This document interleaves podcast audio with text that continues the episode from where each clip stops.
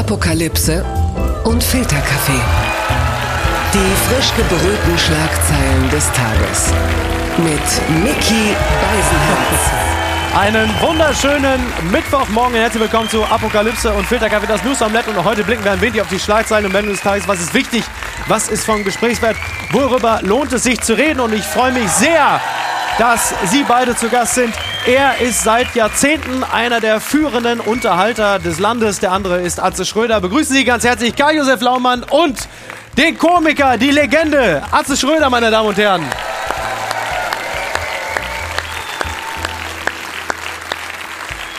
Am heutigen Mittwoch, muss man ja sagen, begibt es sich heute vor 28 Jahren, äh, wurde ein Vorname legal und zwar Teufel Jesus Christus wurde ab sofort legal und das bringt mich, also ein 22-jähriger Schwede durfte sich nach einem Gerichtsentscheid diesen Vornamen zulegen und seitdem ist vieles passiert in Deutschland. Ich erinnere mich an ein Kind im, im Kindergarten meines Neffen, der hieß damals, und heißt er heute noch so, Iron Mike. Aber Mike natürlich mit AI, völlig klar, Iron Mike, großartig. Ne? Herr Laumann, was sind die, was sind die seltsamsten Namen, die Ihnen jemals untergekommen sind? Ja, ich weiß nicht, ich meine, ich finde alle Namen seltsam, wo man durch den Namen nicht sofort weiß, ob es ein Junge oder ein Mädchen ist. Also, ja, okay, ja, ja. Gut, Sie kommen aus dem Münsterland, Herr Laumann. Das ist natürlich auch irgendwo ja, Prenzlauer Berg, das wäre nicht Ihr Pflaster. Wobei im Prenzlauer Berg, muss man sagen, klingen die Kindernamen ja wirklich wie aus den 1920er Jahren. Ne? Ist ja kein Wunder, steht ja auch alles wieder vor der Tür. Ne? Die bei, Best- Namen ist es, bei Namen ist es wie Mode, es kommt alles wieder. Ja, wirklich. Ja, bis auf Adolf, würde ich jetzt mal sagen. Liebe Grüße. An Rudolf Seiter. Oder, ah, sag mal. Ähm, das war eine Sendung mit Friedrich Küppersbusch. Rudolf Seiters war äh, zu Gast und die erste Frage an äh, Herrn Seiters war, Sie heißen Rudolf, Ihr Bruder heißt Adolf, wie waren Ihre Eltern denn sonst so drauf? Ja. Das Gespräch war danach relativ frostig, muss man sagen. Was, was, was mir noch sehr gut gefallen hat, war, was- hören Sie die Amigos, Herr Laumann? Ist das eine Band für Sie? Ja, aber die kann man ja ganz gut mal hören, wenn man sich entspannen will, oder? Ja, lustig. ja, total. Das stimmt. Also es ist jetzt nicht so, dass man danach irgendwie intellektuell heillos Muss auch nicht so viel drüber nachdenken. Nein, das, das kann man dem wirklich nicht. Und der eine von den, der eine heißt, glaube ich, Bernd und der andere heißt Karl-Heinz. Und dann irgendwann vor ein paar Jahren ward Karl-Heinz ein Enkelkind beschert. Und der, und das Enkelkind hat einfach einen fantastischen Namen. Und zwar meldete dann damals die Super-Ilo oder so, äh, ja, Karl-Heinz so stolz, sein Sohn hat ihm ein Enkelkind beschert. Das Kind hört auf den Namen Milo Karl-Heinz. Milo natürlich M-A-I-L-O, Karl-Heinz. Fantastisch. Völlig begeistert. Ja. Sie gucken so, als würden Sie auch darüber nachdenken, ob das nicht vielleicht immer. Also ich meine, wenn dieser Karl-Heinz dann so ein, so ein Zweitnamen ist, den man nie ausspricht und nie schreiben muss, dann geht's ja. Aber ich habe mir gerade vorgestellt, wenn der mal später einen Job hat, wo man viel unterschreiben muss, oh Gott, oh Gott, oh Gott. Also, bin ich ja gar nicht fertig. Die Schlagzeile des Tages. Mangelhaft. Jeder fünfte Autobahnrastplatz fällt durch, das berichtet der Spiegel. Mindestens jeder fünfte unbewirtschaftete Autobahnrastplatz bekommt in einem Test vom ADAC die Note mangelhaft oder sehr mangelhaft durchgefallen. Das teilte der Automobilclub in München mit. Nur zwei Plätze schnitten mit sehr gut ab. Der ADAC testete bereits zum dritten Mal Rastplätze. In diesem Jahr bewerteten die Tester 50 Anlagen entlang der 15 längsten Autobahnen. Und äh, das mieseste ist die in Hessen gelegene Raststätte Stadtwald an der A3 und Brühlgraben an der A5. Sie ließen laut ADAC alles vermissen, was Reisende bei einem Zwischenstopp an der Autobahn vorfinden sollten. Was auch immer das bedeutet. Ich war tatsächlich, ich war auf dem Weg, ich weiß gar nicht, da war ich nach Berlin. Oh Gott, da war ich an einer Raststätte, war kurz auf Toilette. Das war der, also es war ein, eine derartige Verwüstung. Ich habe gedacht, Paul Ronsheimer kommt jeden Moment vorbei und berichtet von der. Unfassbar.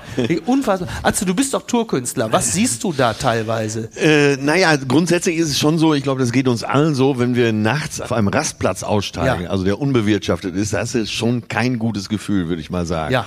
Ne, und äh, einige laufen schon unter Special Interest und Ja. sind eine eigene Kategorie bei YouPorn, aber äh, da weiß ich nicht, ob der ADAC richtig ist, das zu testen. Ne? Herr Laumann, Sie gucken so ein bisschen skeptisch. Sie wirken so, als wollten Sie einwenden, na, ich will über deutsche Raststätten nichts Schlechtes hören. Jeder, der, der Raststätten kennt, weiß, dass das nicht äh, schwierig ist. Ja, Aber, das aber stimmt allerdings. es gibt auch solche und solche, aber Ja. ich, ich, ich persönlich finde, man muss ja immer sich mal ein bisschen die Ursachen angucken. Dass zum Beispiel auf Raststätten, die nicht bewirtschaftet werden, nachts auch sehr viele Lkw-Fahrer sind, Ja, die teilweise aus Ländern kommen, wo sie so schlecht bezahlt werden, dass sie sich auch einfach nichts mehr erlauben können. können ja auch nicht durchfahren bis Also ist, ne? früher waren mal Lkw-Fahrer Kapitän der Landstraße. Ja, Da waren Auslösen so, dass die einmal am Tag auch irgendwo warm essen gehen konnten. Es gab ja überall die LKW-Kneipen, ja, ja. kann ich mir so zu unserer Jugendzeit erinnern. Zum Beispiel an der B70 in Rheine. Oh Das war ja. damals die einzigste Kneipe, wenn man nicht Schluss kriegte, wo man noch ganz spät hinfahren konnte, die immer auf hatten. Deswegen kannte man die auch von den Dörfern her. aber die, die, Also, ich wollte das noch mal muss, sagen, Muss ich ganz so. kurz sagen, äh, Anmerkung der Redaktion, weil man es nicht sehen kann, schelmisches Lächeln bei Josef Ja, aber- Goldene Erinnerungen, Golden Aber Memories. wenn ich dann sehe, dass diese Menschen eben da mit ihren Spirituskocher sitzen und sich in eine Blechbüchse warm machen, Ja. Dann muss man ja auch mal zugeben, dass das natürlich diese Parkplätze auch beansprucht ohne Ende. Ja, absolut. absolut. Und äh, ich glaube, wir müssen an dieser Frage ran, dass Lkw-Fahrer einfach einen gewissen Standard haben müssen, dann wird sich auch diese Situation verbessern. Wobei Das dieses ist nicht in Ordnung. Ja. Und das ist ja auch die Wahrheit. Auf der einen Seite Ja. wissen wir nicht mehr, wie der Einzelhandel in den Innenstädten funktionieren soll. Und auf der anderen Seite sind die Paketservices so billig, dass man da billiger kaufen kann wie im Einzelhandel. Und das hat natürlich mit Entlohnungen von Fahrern zu tun. Ja, stimmt. Also da muss man ja auch mal die Sachen sagen. Und ich glaube, äh, dass das so mit die Gründe sind. Dann setzen Sie mal durch als Politiker, wenn Sie jetzt äh, einen, einen Rastplatz für LKWs. Ja, dann sagt aber die Gemeinde, wo das Grundstück liegt, was sollen wir mit diesem Rastplatz? Was haben wir davon? Und irgendwo müssen doch die Lkw-Fahrer auch die Pause machen. Also es ist schon ein Problem, was nicht ganz so einfach ist. Und wenn es dann alles so voll ist, so, ja, und dass natürlich auch manche Leute ihren Müll auf der Autobahn entsorgen, ist ja auch wahr. Also ist ja die Müll billigste ne? Lösung. Du fährst eben auf der Autobahn, schmeißt es da in eine Mülltonne und bist los. Kühlschrank, Also so viel Müll, wie auf der Autobahn gefunden wird, kann auf der Autobahn nicht entstanden sein.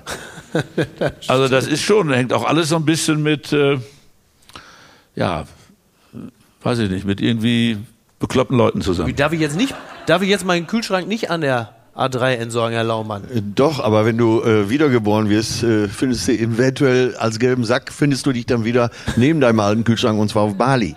Ne? Entzauberte Scheinriesen. Lässt Lindner die Koalition nach Genscher Art platzen? Das fragt Wolfram Weimar bei NTV. Vier desaströse Wahlniederlagen im Jahr 2022 treiben die FDP um. Nach dem Debakel in Niedersachsen wächst die Wut der Liberalen auf die Ampel. Ein Abgeordneter fühlt sich gar politisch vergewaltigt. Naja, Wolfram Weimar schreibt übrigens, eine ausblutende FDP könnte sich in der Regierung verhalten wie ein verwundeter Wolf. Die andere, Lindner könnte die Koalition bald platzen lassen.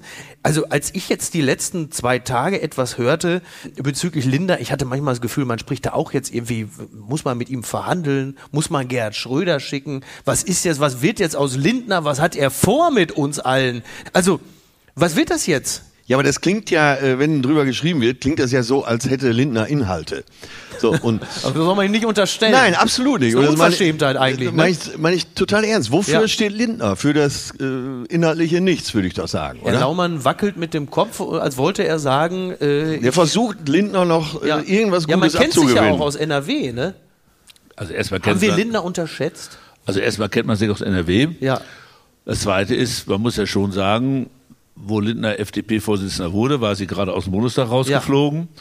Wie er den Wiederaufbau der FDP hingekriegt hat, das nötigt mir auch Respekt ab. Er hat gesagt, ich hab's, ich kann's, ich aber, hab's aber aufgebaut, ich kann es auch wieder aber, einreißen. aber, aber zurzeit ist es ja so, dass man einfach sagen muss, dass in dieser Ampel etwas zusammen ist, was nicht zusammengehört. Ja. Das ist von den Inhalten der Parteien Ja. einfach nicht übereinander zu bringen. Ja. Und jetzt muss ich als CDU-Mann, das sage ich auch mal ganz ehrlich, ein bisschen vorsichtig sein mit meiner Schadenfreude, weil diese Ampel ja deswegen zustande gekommen ist, weil wir nicht gut drauf waren.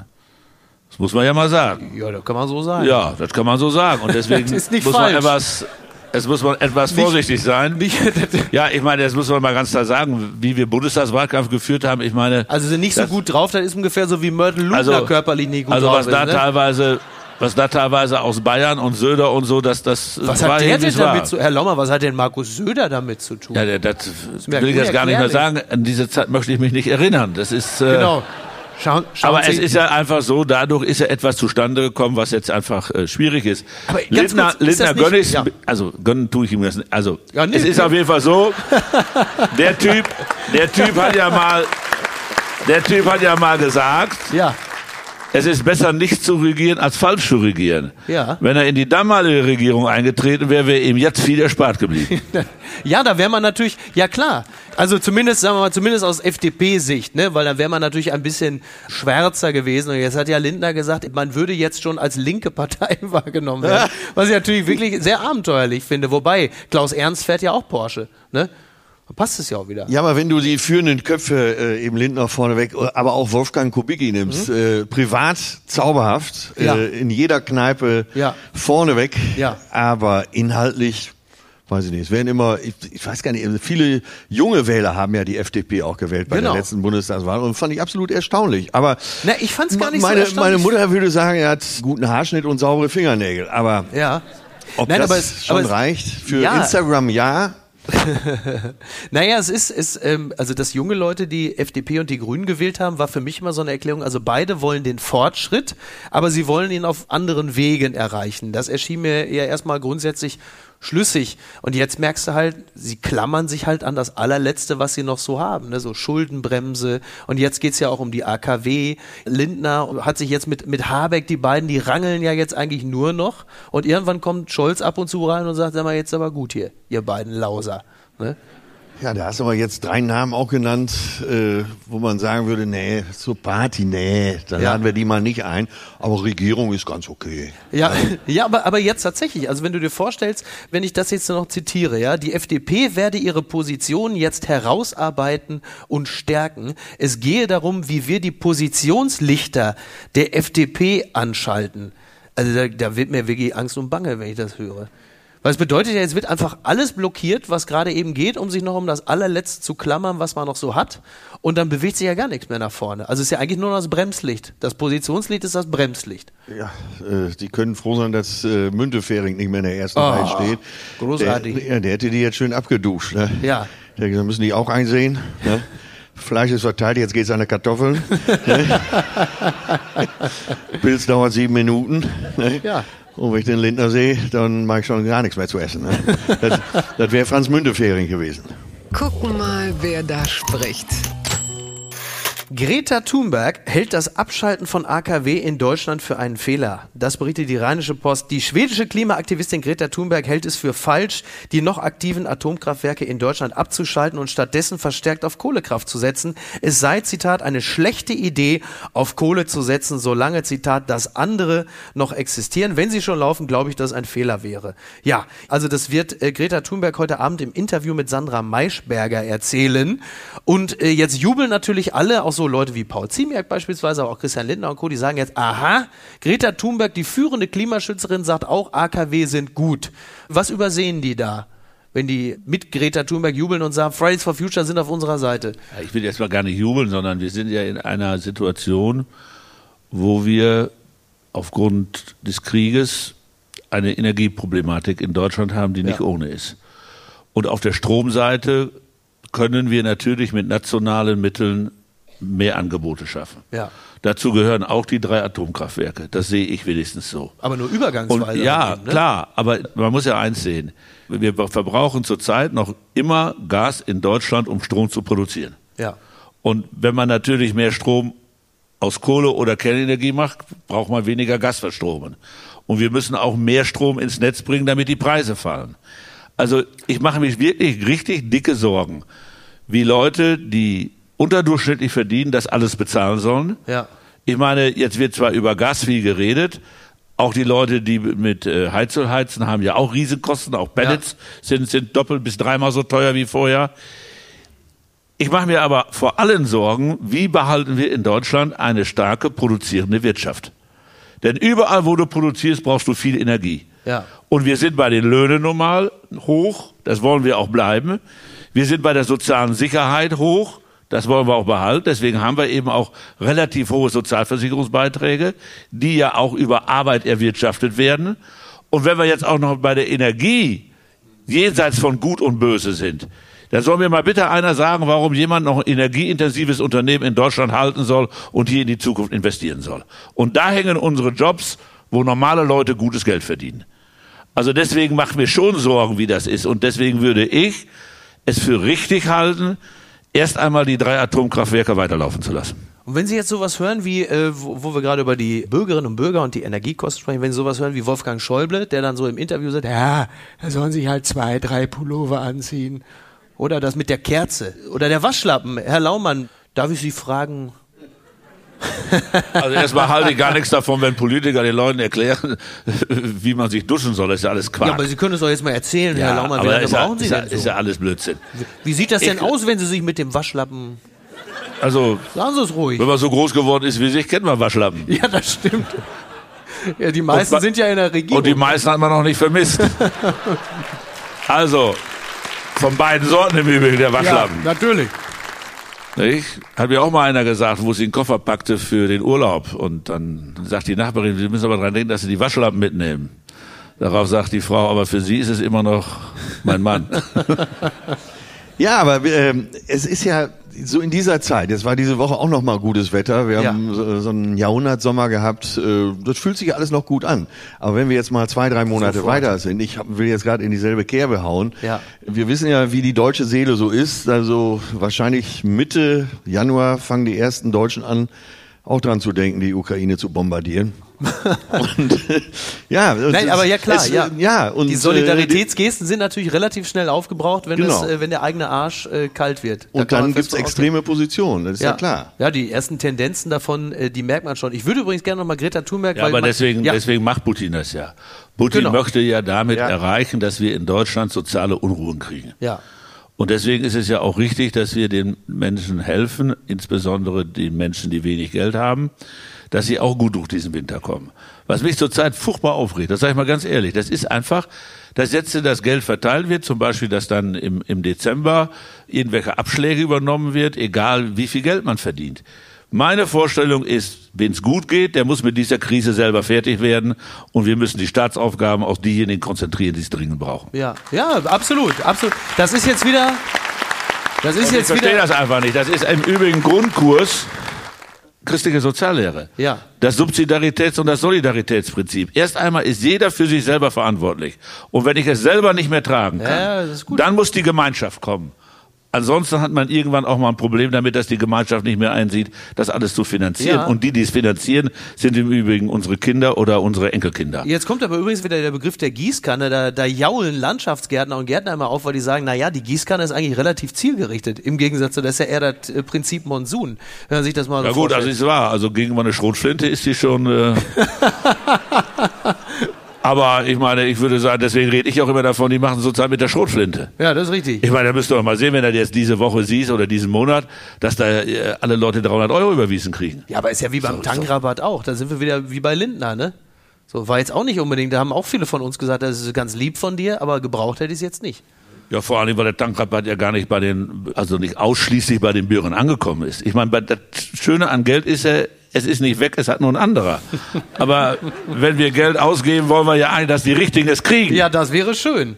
Aber dann heißt es ja immer, ähm, um nochmal ganz kurz dabei zu bleiben, bevor wir weitergehen, äh, da heißt es ja immer, das ist nicht umsetzbar, also das Ziel genau zu machen. Also wir wünschen uns das und wir, wir hoffen, dass es passgenau wäre und dann heißt es immer, das ist viel zu kompliziert. Ja, Klingt bei Tank- Ihnen ja nicht so. Beim Tankrabatt ist es ja zielgenau angekommen bei den Konzernen. und kann man so äh, sagen. die haben es ja auch dringend gebraucht, Also, oder? also es gibt immer, wenn du politisch was umsetzen musst, eine Abwägung, nimmst du eine gewisse Ungenauigkeit in Kauf, um die Bürokratie Ja. nicht zu groß zu machen.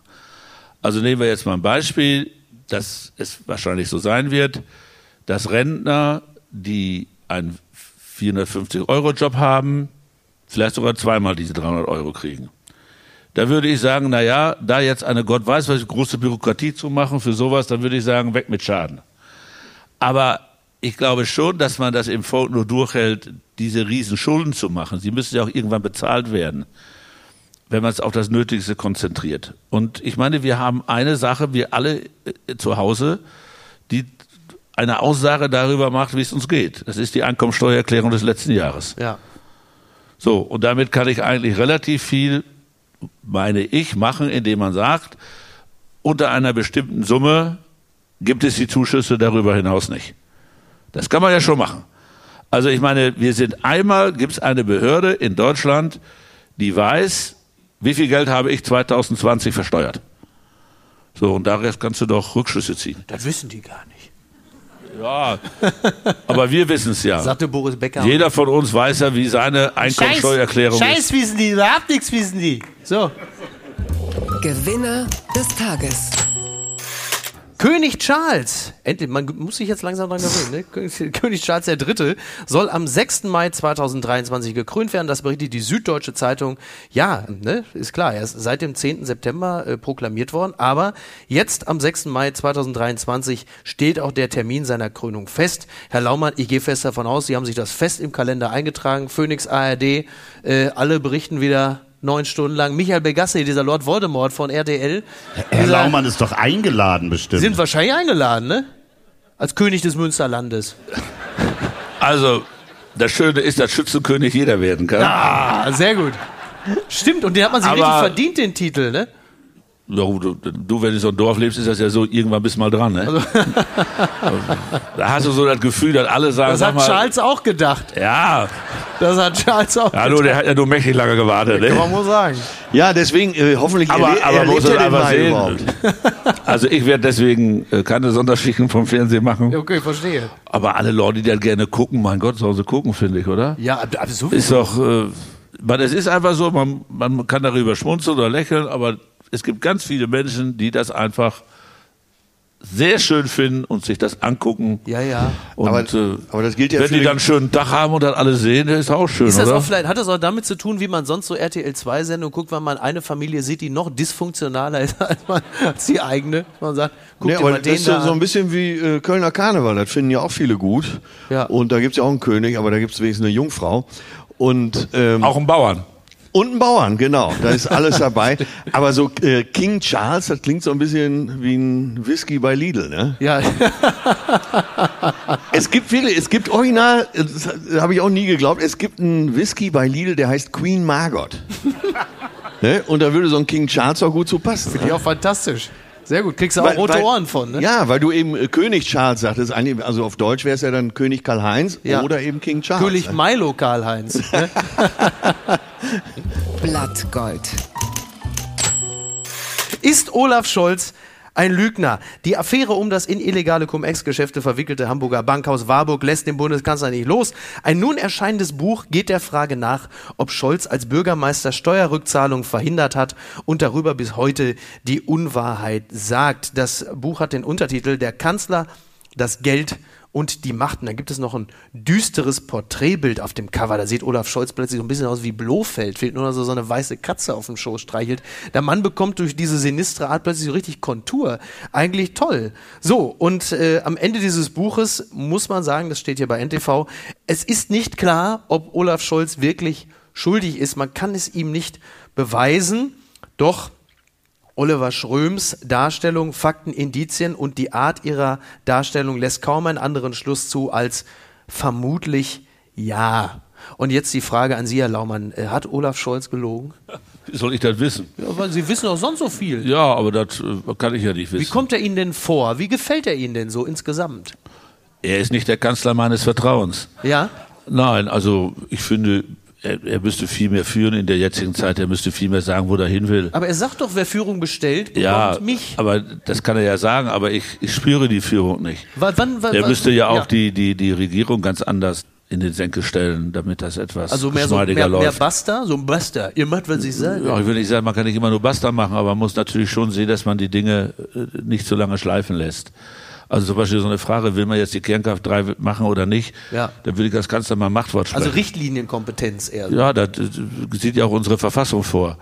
Aber man kann es auch nicht an jeden Punkt machen, dann fliegt dann auch eine Koalition. Über und. Linda, ihr geht ohne Aber Pudding ich will nur mal sagen, nochmal zu der ganzen Geschichte äh, mit der Warburg Bank. Ja. Was ich mir nicht vorstellen kann, ist, dass man einen solchen wichtigen Termin nicht weiß, ob man ihn gemacht hat oder nicht. Ja. Das kann ich mir einfach nicht vorstellen. Also es gibt ja ein paar Dinge, die behältst du. Ich meine, man behält natürlich nicht, wenn du jeden Tag sechs, sieben Termine machst, jeden Termin. Aber äh, Da geht es ja um 50 Millionen, ne? ich würde sagen, so einen Termin, den müsste man Also als es um 50 Millionen ging, den Termin Boris Becker wusste den noch. Der muss ich irgendwann auftauchen. Ja gut, aber das ist ja nur eine ganz tragische Geschichte, Ja, finde ich. das, Aber das, Atze, weißt du das nicht? Die gehört doch die Warburg Bank. Äh, ja, ein bisschen schon, aber so 50 Millionen kommt einem ja mittlerweile sehr wenig vor, ne? wo so jede Woche so ein Paket von 100 Milliarden geschnürt ja noch wird. nicht mal ein Das ist, natürlich, das ist natürlich klar, wenn du andauernd vom Ja. Doppelwumms redest Ja, und so, dann ja. ist vielleicht Ja. auch bei Ist 50 das- Millionen schon kein Thema mehr. Meinen Sie, der haut vielleicht auch deshalb die Kohle so raus, dass irgendwann die Leute sagen, komm, 15 Millionen, Portokasse, Olaf, komm, da nicht für? Ja, das, Ne? Ja, wirklich, aber ist ja, tatsächlich ist ja eine Art der Gewöhnung. Klar, wenn Ja. du jede Woche ein Sondervermögen, noch eins, irgendwann sagen sie, oh, das- dann werden die 50 Millionen zu so einer Art Bobbycar. ja, total. Oh, der, da stehen ja jetzt schon 300, 400 Milliarden, die zusätzlich ausgegeben wurden. Ja. Und dann kriegst du natürlich auch einen gewissen Glanz, wenn du 400 Milliarden einfach mal unter das Volk gejubelt hast und dafür gesorgt hast, dass das Geld entwertet wird. Und er hat ja sonst keinen Glamour. Aber wenn man sich so über die Milliarden, das kennt man von vielen reichen Russen. Mhm. Stimmt. Ne, da, Ja, stimmt, der haut einfach Geld raus, um dadurch so ein bisschen äh, ja, Status- Olaf, Olaf, guck mal, äh, Emmanuel Macron. Ja. Ne, Macron, das klingt ja schon mal gut. Ne? So, Ja. Das mögen wir Deutschen. Ne? Ja. So nach dem Motto, Géramont, Géramont. Selbst der Käse hat ja Glamour in Frankreich. Und dann heißt er mit, heißt er mit Vornamen noch Emmanuel. Ja. Ne? Das ist dann das Gegenteil von Verrichtungsbox, um darauf zu kommen. Das hat was. So, und dann äh, kommen die Macrons angeflogen, ne? dann Brigitte Macron auf ihren High Heels, da stöckelt da die Gangway runter, der Air France Wandy, selbst die Bundeswehrkapelle verbläst sich und äh, spielt Hyper, Hyper in C-Dur. So. Und unten, wer steht da? Olaf. Ne, dass du dann dir selber vielleicht, wenn der Nachname gibt dir auch nicht viel her, aber wenn du dann quasi der Milliarden-Olaf bist, das hat doch was. Ist, so wie Reeperbahn, so Milliarden-Olaf. Ne? ja, oder, Schon wieder gut. Ja, oder Lotto-Lothar. Ne? Ja, Lotto. aber der ist auch wieder auf dem Boden. Die unbequeme Meinung. Ja, die kommt von Viktor Orban. Das kommt häufiger vor bei ihm. In diesem Falle zitiere ich die Berliner Zeitung. Mit Angela Merkel hätten wir keinen Ukraine-Krieg. Ja, also Viktor Orban, der äh, ungarische äh, Ministerpräsident, äh, der hatte äh, Cicero in der Berliner Zeitung auf einem Podium ein Gespräch gewährt. Und er sagte unter anderem über den Angriffskrieg, ich war am 5. Februar in Moskau und wollte mit Wladimir Putin Frieden verhandeln. Oh, interessant. Äh, Ich habe den russischen Präsidenten gefragt, was Putin über die ukrainische Armee denkt. Er sagte, sie sei sehr gut und sehr gut ausgebildet. Er sagte, er werde alles dafür tun, damit die Ukraine nie der NATO beitritt. Was aber Orban vor allen Dingen auch sagte, auf die Frage, ob Merkel heute einen Krieg hätte verhindern können, sagte Orban, mit Angela Merkel hätten wir keinen Ukraine-Krieg. Ist ja eine bemerkenswerte Aussage. Sie gucken gerade ein bisschen skeptisch. Äh, ich habe mir nur sagen lassen, tatsächlich von Leuten, die äh, relativ nah dran waren, die sagen, damals, als man also vor Corona auch noch persönlichen Kontakt miteinander häufiger hatte, was übrigens tatsächlich, glaube ich, auch eine Rolle spielt, dass natürlich sämtliche diplomatische Kanäle Corona-bedingt natürlich auch erstmal weg waren. Social Distancing hat auch da seine Folgen, dass Merkel in solchen G7, G20-Runden Putin immer ganz gut im Griff hatte. Also er galt damals schon erstaunlicherweise als vergleichsweise eben nicht so eiskalt, sondern als relativ jähzornig. Und Merkel war so diejenige, die immer so, oh, pass mal auf, Vladimir, jetzt beruhig dich mal wieder, jetzt nimmst du mal Monte und so. Also wirklich, dass sie, dass sie einen ganz besonderen Einfluss immer auf ihn hatte. Weil er die Hunde nicht mitbringen durfte. Ja, ja, hat er ja mal gemacht und selbst das hat sie ja ausgesessen. Aber ist das vorstellbar? Sie kennen ja Angela Merkel auch, Herr Laumann. Was für eine Wirkung hatte diese Frau auf Sie?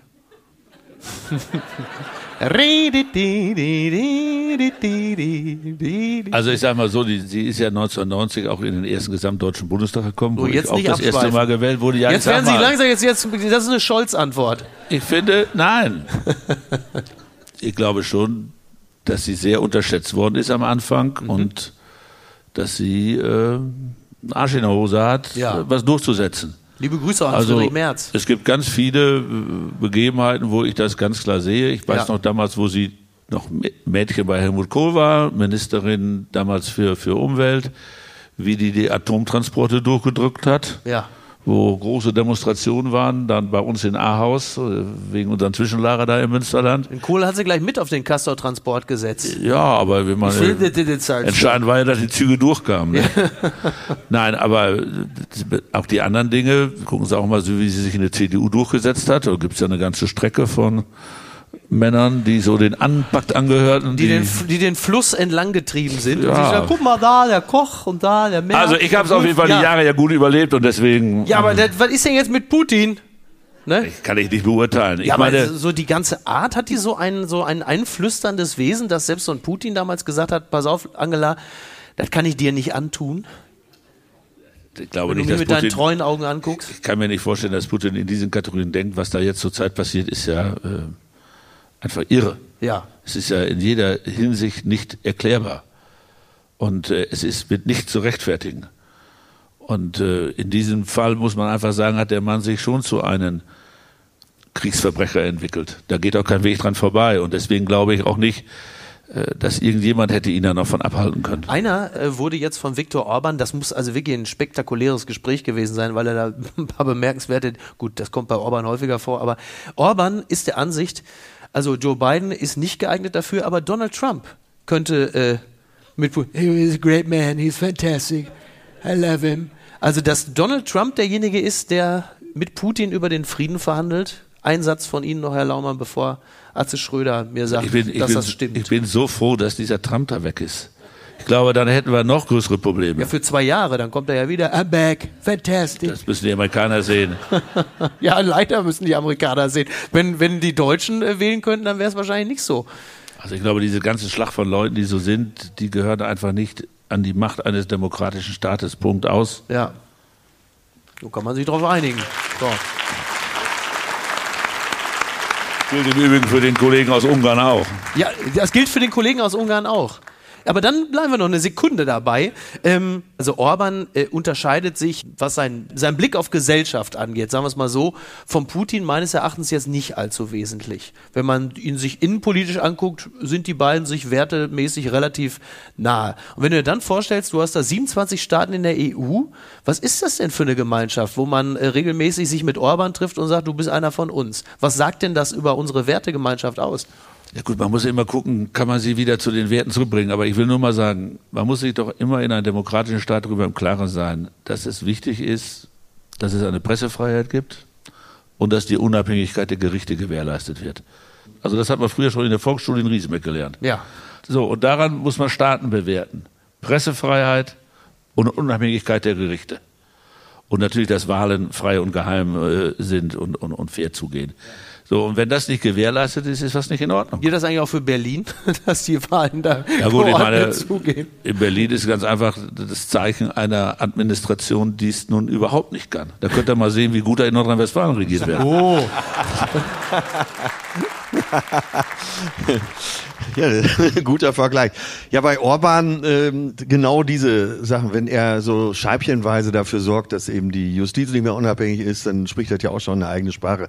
Aber um nochmal wieder auf Merkel zurückzukommen und auch die Verklärung, die äh, in Teilen sicher richtig ist, aber als äh, 2014 die Krim überfallen wurde, war Merkel noch in Amt und Würden und äh, da hat Putin das auch gemacht. Ich glaube, wenn wir so denken, ähm, so welchen Einfluss hat sie auf Putin und so dieses dieses typische, dass man sich vorstellt, man säß Heiligabend mit der Familie zusammen und da wird gesagt, das machst du aber nicht nochmal. Äh, das spielt ja in der Politik, in der großen Politik wahrscheinlich gar keine Rolle. Es geht letztendlich ja dann doch immer darum, wie viel Macht und wie viel Geschäfte können wir machen. Das Kleingedruckte. Ich zitiere Lars Fischer bei spektrum.de. Nasenspray-Impfstoff von AstraZeneca gescheitert. So, jetzt sehe ich schon den Blick von Herrn Laumann, ohne ihn anzugucken, dass er denkt, ach Gott, das scheiß Corona, das war ja auch noch. Ich bin ja Gesundheitsminister, scheiße, stimmt ja. Nasenspray-Impfstoffe sollen Schleimhautimmunität erzeugen und auch die Ausbreitung des Virus eindämmen. Doch das Vakzin scheiterte in einer Studie. Fachleute rätseln nun warum. Wissen Sie mehr, Herr Laumann? Nein, ich hab- weiß da nichts von. Nee? Nee. Also von Corona jetzt oder von... Doch vor Corona wohl, aber nicht von diesem, aber nicht von diesem Nasenimpfstoff. Ich Ja. kann nur sagen, wir haben zurzeit ja wieder ganz schöne Anstiege in Ja. der Inzidenz. Wir haben auch wieder viel mehr Leute in den Krankenhäusern. Die Sache ist nicht vorbei. Ja. Und ich kann nur bitten, auch heute Abend mal wieder, alle, die über 60 sind, holt euch die vierte Impfung. Ja. Also die, da sind Sie schon überzeugt, dass das Sinn macht, weil es gibt ja jetzt so ja, angepasste also ich Impfstoffe. glaube schon, dass diese, dass die STIKO schon weiß, was sie empfiehlt und Ja. das sind gute Leute. Ja, weil Corona, also gerade Omikron ist ja wirklich flexibler als Markus Söder. Da kommt ja jede Woche eine neue Variante von. Ja, Und, äh, aber die jetzige haben wir schon ein bisschen länger. ja? Ja, ja. Okay, weil äh, jetzt haben wir ja äh, gerade Söder angesprochen, Oktoberfest ist äh, jetzt eine Woche vorbei und seitdem haben sie eine Inzidenz, die ist jetzt bei 1500. Also da kann man sagen, also Schwangerschaft Ja. mal abgezogen jetzt. Ob es jetzt an die, äh, ob es jetzt an das Oktoberfest alleine liegt, aber wir haben ja hier auch unsere Feiern. Ja. Es ist zurzeit Und einfach auf jeder so. einzelne waren sie. Nein. Aber äh, ich meine, die, auf jeden Fall ist es im Ja. Münsterland auch so gewesen und im Sauerland und woanders auch. Äh, Die Jungs haben Schützenfest gefeiert, als gäbe es kein Morgen mehr. Ja, das glaube ich sofort. Ja. Weil ist ja klar, wenn es zwei Jahre ausgefallen ist, ne? Immer wenn Friedrich Merz weg war, war Partystimmung. Haben gesagt, jetzt ist im Sauerland Stimmung. Oder Och. geht er da auch mal hin? Geht Friedrich Merz auch mal auf solche? Fe- Macht er doch nicht wirklich, oder? Der wenn der kommt, doch geht da. die, wenn der kommt, geht die Musik aus und alle so. Also da, ich glaube, da unterschätzt er die. Ich Ja? glaube schon, dass der in seiner Heimatgemeinde sich auch beim Schützenfest blicken lässt. Ganz weit vorne. So, jetzt kommen wir mal in den US-Bereich. USA Today meldet, Minnesota Teacher grows gigantic 2500 Pound Pumpkin, setting new US record. Also ein Mann namens Travis Ginger, ein Lehrer aus Minnesota, der hat einen gigantischen Kürbis zu Hause gezüchtet, hat in 35 Stunden quer durchs Land gefahren, um ihn bei einem äh, Gewichtscontest in Northern California wiegen zu lassen. Und er hat einen neuen US-Rekord aufgestellt, also 2500 US-Pfund. Ich weiß nicht, was ist das genau umgerechnet? Also da sind wir schon auf jeden Fall gut über eine Tonne, würde ich mal sagen. Ja, 1,2 Tonnen, würde ich sagen. irgendwie ja. so, ja, die US Aber so eine Meldung finde ich. ich äh, interessanter als die mit King Charles. Ja? Ja? Ja, Weil ist so äh, der Mann hat doch wirklich was geleistet, also der mit dem Kürbis. Ne? Ja. ja, ist aber wirklich so, genau. Ja, klar. Ja, als King Charles hast du ja quasi das bedingungslose Grundeinkommen, ne? Aber der Mann hat jetzt frei. da lacht er. Da lacht er. ja, was stimmt doch, ne? Oder? Ja, in, Deu in Deutschland kriegt aber King Charles trotzdem die Gaszulage. Ja. Herr Laumann, Sie sind ja, Sie kommen ja nun aus dem bäuerlichen Milieu. Äh, Gerät man in Ekstase, wenn man so eine Meldung hört über diesen Riesenkürbis? Nee. Wie nee. Aber so eine Menge über eine, also wie viel Kürbissuppe man da in Berlin Mitte draus machen könnte, wie viele Hipster mit Männband man abziehen könnte. Loffi, ich grüße dich ganz herzlich an der Stelle. Also so einen großen. Kürbis, ich weiß nicht, ob sie überhaupt mit rechten Ding zugange ist. Gedopt oder was? Man nennt, das ja, Steroidkürbis. man nennt das ja Genmanipulation oder so bei, bei, bei Pflanzen. Nicht? Das Ja. wollen wir in Deutschland ja nicht so gerne. Ja. Ich weiß nicht, ich gönne sie, dass er so einen großen Kürbis hat, aber. Ich meine, früher haben wir bei uns immer gesagt, der, Ba- der dümmste Bauer hat die dickste Kartoffel. das ne? Der Trick der Woche. Woman scammed by Russian astronaut who claimed to need money to return to Earth. Das meldet Weiß. Das finde ich spannend. Ich sehe, wir haben einige des Englischen mächtig. Also es gibt ja diese klassische, ich weiß nicht, Herr Laumann, ob Sie auch mal eine Mail bekommen haben von einem nigerianischen Prinzen, der gesagt hat, ich sitze auf einem unglaublichen Vermögen, um das zu heben, überweisen Sie mir sofort 10.000 Euro. Gut, kennen Sie nicht. Also anders. Anders. anders. Also, wenn du solche Mails kriegst, kannst du immer nur eins machen. Sofort auf den Knopf drücken, wo der Papierkorb drauf Okay, ist. ist schon mal eine, genau. Hallo, hier ist hast du Christian Lindner. Ich brauche ähm, anders. Anderes Beispiel. Äh, Carsten Maschmeyer bei die Höhle der Löwen. So. Das ist ja mal mein Liebling, Carsten Maschmeyer. Ich liebe Carsten Maschmeyer. Der sieht ja immer so ein bisschen aus wie Dieter Bohlen, den sie in so einem chinesischen Wachsfigurenkabinett schlecht nachgeknetet haben, aber die falsche Perücke aufgesetzt haben. Meine Lieblingsstelle bei die Höhle der Löwen ist immer, wenn er so einen jungen Investor hat und den dann so beiseite nimmt und sagt, du musst auch ein bisschen aufpassen. Hier im Business sind teilweise auch ein paar unseriöse Typen. Das gefällt mir immer besonders gut. Das ist immer meine, meine Lieblingsstelle. An, in diesem Falle ist es halt eben jetzt so, es handelt sich um eine japanische Frau. Und die hat eine Mail bekommen von einem russischen Astronauten, der sagt, hallo, ich bin im All. Ich schreibe, ich schreibe dir aus dem All, ich habe ein Problem, ich komme hier nicht mehr weg. Ich, äh, ich, ich komme nicht zurück zur Erde. Äh, es gibt hier so ein paar Landegebühren und so. Und um hier wieder, ja, sie lachen, Herr Laumann, aber so ist es ja nun mal, ist ja auch nicht einfach da oben. Und um hier wieder runterzukommen, musst du mir Geld zahlen. Und dann hat sie ihm in der Hoffnung, dass das ihr zukünftiger Verlobter ist, hat sie ihm also 4,4 Millionen Yen, immerhin 30.000 Dollar überwiesen in fünf äh, Einheiten und äh, war dann aber irgendwann hatte irgendwann hatte sie das Gefühl, hier stimmt doch was nicht. Atze, du bist in dieser Runde der mit Abstand unseriöseste. Wie vielen Frauen hast du schon eine derartige Mail geschickt? Du, wir können offen reden. äh, ja, ach, das klingt so ein bisschen nach Elite-Partner. Und äh, insofern, ich war doch immer das Opfer, das vergisst du. Ne? Aber du jetzt hier als mein Nachfolger Ja, das wirst das sicher besser im Griff haben.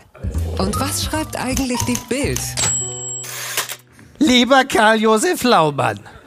Oh, eine Post von Wagner. Mir ist kaum noch nach Nachrichten schauen. Sie sind zu schlecht.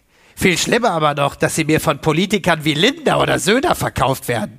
Schmierige Anzugträger, die einem die beschissene Lage noch wie tolle Versicherungen verkaufen wollen. Seelenlose Witwenschüttler, die als Kind in einen Topf mit Pomade geplumpst sind. Und dann kommen Sie, ein Mann mit einem Herz aus Leberwurst. Sternzeichen Zapfhahn. Die Worte so klar wie der Korn, den er sich in den Kaffee kippt. Ihr Berlin heißt Birchte. Sie sind Bauernsohn, Hauptschüler, Minister. Hemd, Hose, Gesicht, an ihnen wirkt alles irgendwie schief geknöpft. Dass man Ärmel, das ist eine Unverschämtheit, das ist eigentlich eine Unverschämtheit, ne? Was schreibt der Wagner da? Was soll denn das? Sie Ich müssen habe ja eben gesagt, dass sie immer so viel trinkt. ja, ja, ja da, dass man Ärmel auch runterkrempeln kann. Das hat ihnen nie einer gesagt. Ein Anpacker, ein Macher, ein Klartext-Kardinal. Ihre Ansagen sind Wahrheiten, gefallen aus Glückskeksen aus purem Pumpernickel. Wo andere einem einen Hundeschiss als leckeren Brownie verkaufen wollen. Der Kotelett Saddam Tönnies zittert heute noch vor ihrem Organ. Ein Kortbuchsensaurus in einer digitalen Welt. Als hätte man den Ötzi aufgetaut und in der Apple-Zentrale ausgesetzt. Ein Steinschleudermann gegen Zuckerberg und Cyberhacker. Sie sind die Baggerwette, aber diese Welt will Bitcoins. Was haben Sie eigentlich hier verloren? Ich mag Sie. Sie sind wie ein Krokodil. Die Jahrmillionen, die Jahrmillionen konnten Ihnen nichts anhaben. Wenn diese parfümierten Windhunde längst ausgestorben sind, sind Sie noch da. Das fehlende Bindeglied zwischen Bundeskanzleramt und Bundeskegelbahn. Zwischen Gaspreis und Bierdeckel. Im Jurassic Park NRW sind Sie der Tyrannosaurus Bex. Herzlichst, Ihr Franz Josef Wagner. Vielen Dank. Vielen Dank, Dortmund. Wir müssen Feierabend machen. Wir müssen morgen früher noch eine Folge ausschreiben. Vielen Dank. Danke für die Aufmerksamkeit. Dankeschön. Vielen Dank an Karl-Josef Laumann, an Atze Schröder, an Andreas Loff. Dankeschön. Danke, Micky Beisenherz. Schön, dass Sie live dabei waren. Apokalypse und Filtercafé ist eine Studio Bummens Produktion mit freundlicher Unterstützung der Florida Entertainment. Redaktion Niki Hassania. Executive Producer Tobias Baukhage. Produktion Hanna Marahiel. Ton und Schnitt Niki Fränking. Neue Episoden gibt es immer montags, mittwochs, freitags und samstags. Überall, wo es Podcasts gibt. Stimme der Vernunft und unerreicht gute Sprecherin der Rubriken Bettina Rust.